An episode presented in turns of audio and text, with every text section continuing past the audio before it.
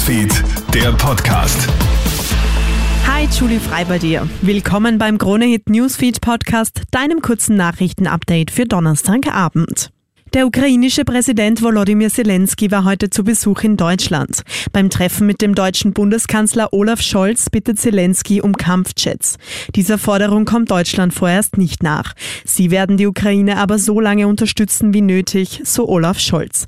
Erst gestern hat Deutschland der Ukraine die größte Waffenlieferung bisher versprochen. Seit Kriegsbeginn hat Deutschland dafür über 17 Milliarden Euro ausgegeben. Die Türkei hat heute ihren zukünftigen Präsidenten gewählt.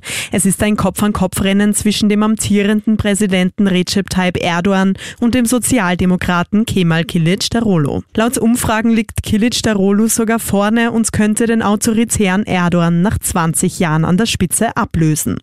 Viele Türkinnen und Türken sind wegen der Wirtschaftskrise und wegen des schlechten Krisenmanagements nach dem Erdbeben unzufrieden. Ergebnisse der Wahl wird es erst am späten Abend geben. Bekommt keiner der beiden mehr als 50 Prozent der Stimmen, wird es eine Stichwahl in zwei Wochen geben. Wenn du heute noch und in den nächsten Tagen mit dem Zug unterwegs bist, check am besten jetzt schon die Fahrpläne. Der Streik der Deutschen Bahn ist zwar abgesagt, trotzdem wird es zu Ausfällen und Verzögerungen kommen. Auch in Österreich. ÖBB und Deutsche Bahn arbeiten aktuell zusammen, um den Regelfahrplan wiederherzustellen. Ganz wird das aber nicht funktionieren. Bis einschließlich Dienstag werden deshalb einige Züge ausfallen oder verspätet sein.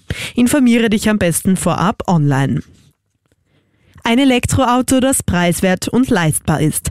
Das will der Automobilhersteller Volkswagen auf den Markt bringen. So sollen vor allem junge Leute für die Marke begeistert werden. Das Elektroauto wird rund 20.000 Euro kosten.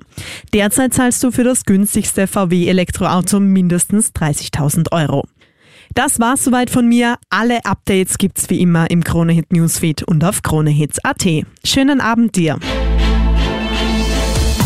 Krone Hits, Newsfeed, der Podcast.